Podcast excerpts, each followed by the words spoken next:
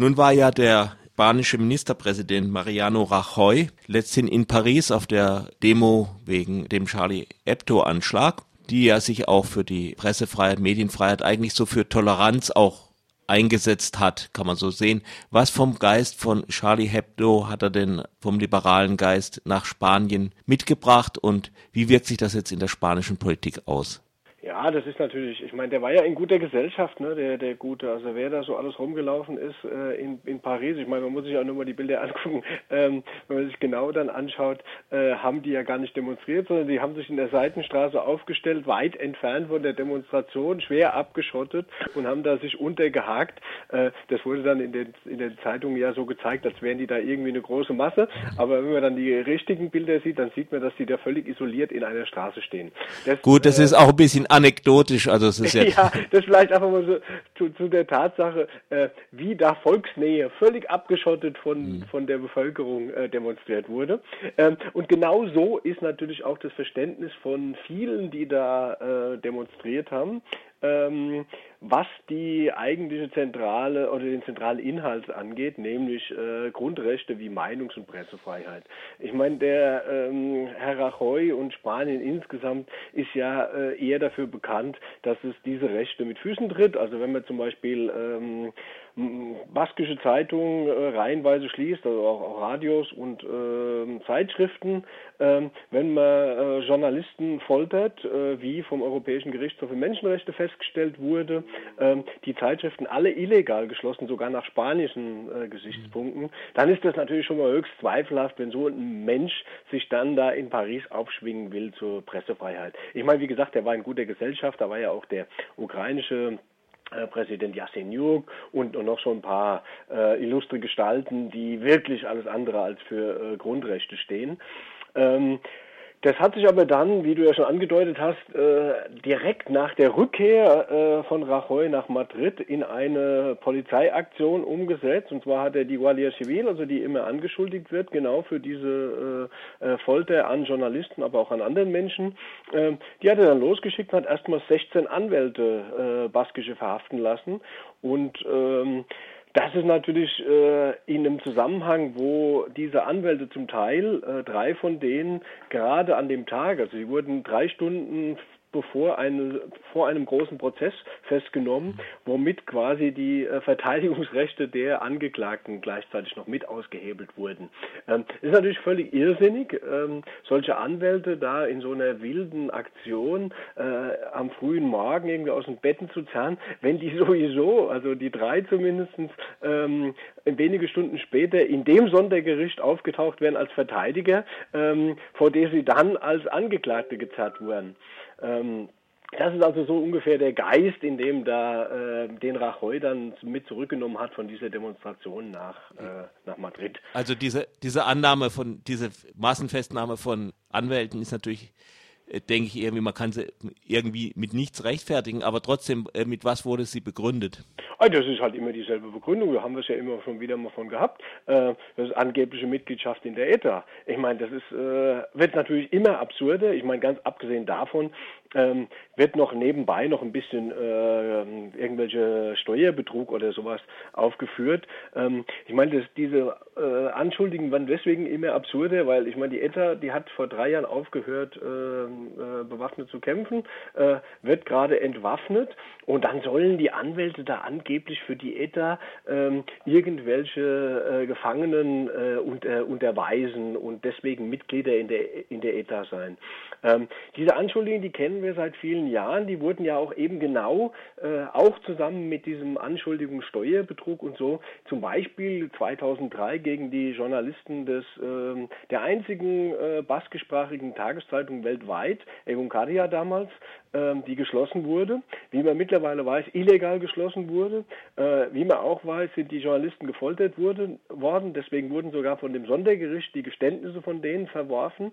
Und denen wurde auch ähm, dann noch diese Steuergeschichten vorgeworfen. Und auch da wurde das Verfahren allerdings erst nach elf Jahren eingestellt. Und elf Jahre schwebte halt dieses Damoklesschwert mhm. da über den. Und ähm, das sind so die, die, die typischen Geschichten, die sich wahrscheinlich auch in den Fällen nicht beweisen lassen. Es ist ja auch offensichtlich, dass diese, ähm, diese ähm, Anschuldigungen immer weiter ausgeweitet waren. Vor fast genau einem Jahr wurden schon mal drei Anwälte mit, der, mit derselben äh, Nummer da äh, verhaftet. Und man muss dann auch schauen, ähm, wer diese äh, Verhaftung anordnet. In dem Fall ist es Eloy Velasco. Das ist ein Richter, äh, Ermittlungsrichter am Nationalen Gerichtshof. Der war äh, für die regierende Volkspartei äh, mit in der Regierung der Region von Valencia. Und naja, das ist halt jemand, der macht halt für die Partei äh, aus der Justiz Parteipolitik. Ähm, der passt das halt nicht. Ich meine, diese Verhaftungen, die stehen natürlich auch in einem direkten Zusammenhang äh, mit einer Großdemonstration am vergangenen Samstag. Das ist ja auch so eine Sache, die in den deutschen oder in den deutschen Qualitätsmedien da halt auch nicht ja, äh, berichtet wenn wird. Man, wenn man irgendwie Frankreich, wenn man irgendwie äh, Nachrichten Spanien googelt, dann kommt man normalerweise bei Fußball oder bei irgendwelchen touristischen Geschichten. Ja, an. genau. Und wenn ähm, ähm, in, in Bilbao wie am Samstag da irgendwie so zwischen 80.000 und 100.000 Menschen auf die Straße gehen für die Rechte der, der baskischen Gefangenen, äh, weil deren Gefangenenrechte äh, auch mit Füßen getreten waren, äh, dann findet es äh, in den deutschen Medien nicht statt. Und ähm, und genau diese, äh, diese Verhaftungen von Anwälten äh, stehen genau in dem Zusammenhang und die stehen natürlich auch in dem Zusammenhang äh, dieses äh, Großprozesses, den ich da angesprochen habe. Ja, genau. der ist jetzt am Montag äh, geplatzt das ist wieder mal ein Prozess gegen Führungspersönlichkeiten der baskischen Linken.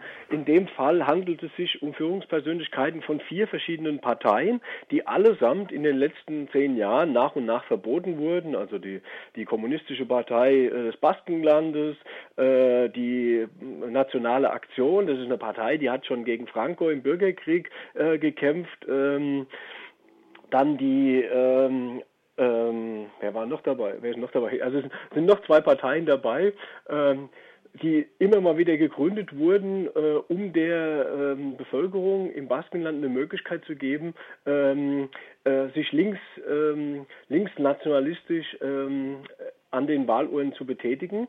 Und den allen wird genauso wie den Anwälten die Mitgliedschaft in der ETA vorgeworfen. Und das muss man natürlich auch vor dem Hintergrund sehen, dass ja mittlerweile bekannt ist, also dass sie natürlich das Verfahren damals angestrengt wurde, war das noch nicht ganz so klar, aber mittlerweile ist ja historisch längst bewiesen, dass genau diese Politiker dafür gesorgt haben, mit einem Friedensprozess, einem einseitigen, dass die ETA ihre Waffen niederlegt. Und das sollen jetzt dann die ETA-Mitglieder sein.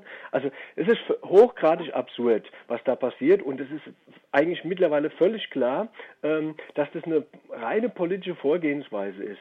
Und es steht ja auch in dem Zusammenhang, dass die äh, Volkspartei, die in Spanien da regiert, ähm, dass die sich zum Beispiel an diesem Friedensprozess in keiner Weise beteiligt. Also das ist auf der beteiligt ist noch äh, vielleicht noch gering ausgelegt, sondern sie versucht mit allen Mitteln diesen Prozess zu boykottieren oder zu hintertreiben.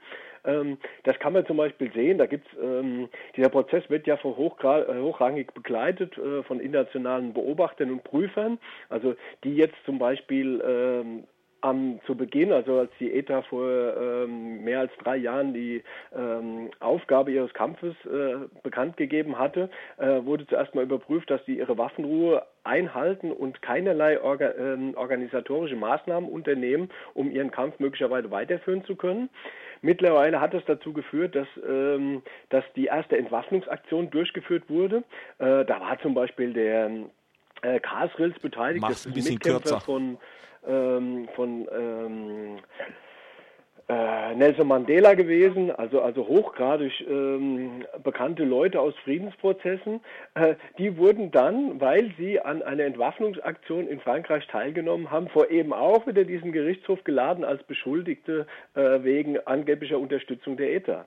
Also das sind so Sachen, das geht dann auch weiter, was die Frage der Gefangenen angeht. Äh, wir hatten das ja letztes Jahr schon, dass Spanien ähm, willkürlich die Haftzeiten von ETA-Gefangenen äh, verlängert hatte. Ähm, das wurde dann vom Europäischen Gerichtshof für Menschenrechte gekippt. Das war zum Beispiel von der Anwältin Amaya Isco, die jetzt äh, gestern verhaftet wurde. Das hat natürlich Spanien sehr genervt, da, weil auf diesem Urteil des Europäischen Gerichtshofs mussten knapp 100 Gefangene freikommen. Ähm, jetzt haben wir einen neuen Fall, ähm, dass die Spanier ähm, ein, eine europäische Richtlinie in spanisches Recht übernommen haben, dann haben sich doch so ein paar Richter in Spanien erdreistet zu sagen, ja, okay, jetzt müssen wir halt diese Richtlinie umrechnen auf die, auch auf die ETA-Gefangenen, weil Haftstrafen, die schon in dem, in dem Zusammenhang dieses äh, Delikts des Begangenen äh, in anderen Ländern abgesessen wurde, müssen in Spanien von den äh, Strafen abgezogen werden. Äh, ist völlig klar, wenn zum ja. Beispiel jemand in Frankreich schon mal wegen äh, klar, das ist so ein, so ein äh, also so niemand kann wegen einer Sache zweimal bestraft werden, das ist so ein allgemeiner Grundsatz. Ja, also der Geist von Charlie Hebdo ist irgendwie wohl in der spanischen Regierung ja wohl doch nicht angekommen. Nee, das kann man, äh, kann man sicher nicht sagen, sondern die machen, die ziehen ihren Stiefel da weiter durch, äh, versuchen alles, wie jetzt zum Beispiel mit, mit äh, dieser Anrechnung dieser Strafzeiten, äh, zu verhindern, dass jetzt diese Gefangenen freikommen. Da fängt, die haben jetzt dagegen die ersten Freilassungen, die ersten beiden, haben die äh, Verfassungsklage eingelegt. Da in Spanien nicht ähm, auszuschließen ist, dass das Verfassungsgericht auch diese Absurdität abnickt, äh, wird es wohl möglich sein, dass auch darüber erst einige Jahre später allerdings, womit dann diese, dieser Rachecharakter, der, dann, der, der in diesen Maßnahmen immer wieder zum Vorschein kommt, äh, erst wieder einige Jahre später vor dem Europäischen Gerichtshof für Menschenrechte korrigiert werden kann. Äh, das sind halt Aktionen wie äh, Grundrechte, also mit Füßen getreten werden von jemandem, der sich da ausgibt, angeblich die Grundrechte äh, zu verteidigen.